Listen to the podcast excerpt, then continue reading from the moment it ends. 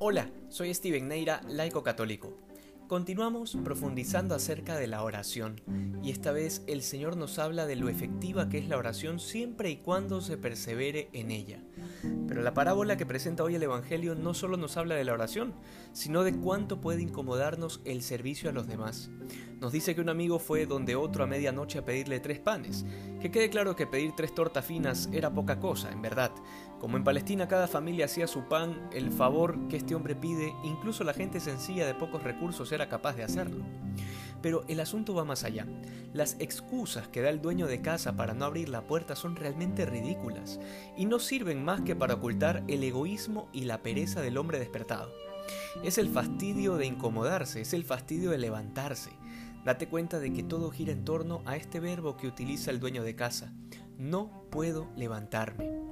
Y la pregunta para nosotros es, ¿cuántas veces nos hemos negado a hacer un favor cuando ha estado a nuestro alcance, pero sencillamente hemos puesto las excusas más ridículas por la sencilla razón de no querer hacerlo? ¿Cuántas veces hemos dejado de hacer el bien por pereza y comodidad? Y todas estas preguntas pueden resumirse en una sola. ¿Cuántas veces hemos desperdiciado la oportunidad de ser santos? Y esto es así porque el servicio incomoda, porque el amor exige, Ayer escuchábamos la escena de la anunciación del ángel a la Virgen Santísima y date cuenta que María no se limita solo a las palabras. Cuando dijo, He aquí la esclava del Señor, no se encerró en su comodidad como si la finalidad de su vida fuera enunciar palabras solemnes. No, su vida se caracterizó por la concreción del amor en el servicio. Embarazada fue a visitar a su prima Isabel.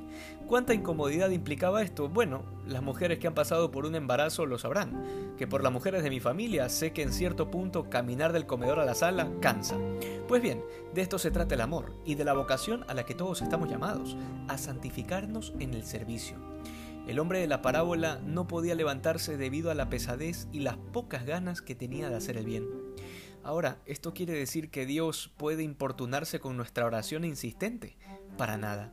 La parábola es una forma de hacernos comprender que nuestra oración debe ser hecha con mucho celo y perseverancia, de tal manera que nada pueda descorazonarnos.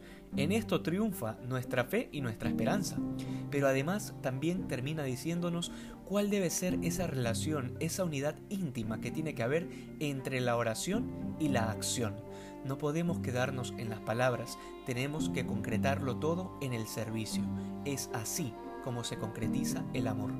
Que hoy seamos más santos que ayer. Dios te bendiga.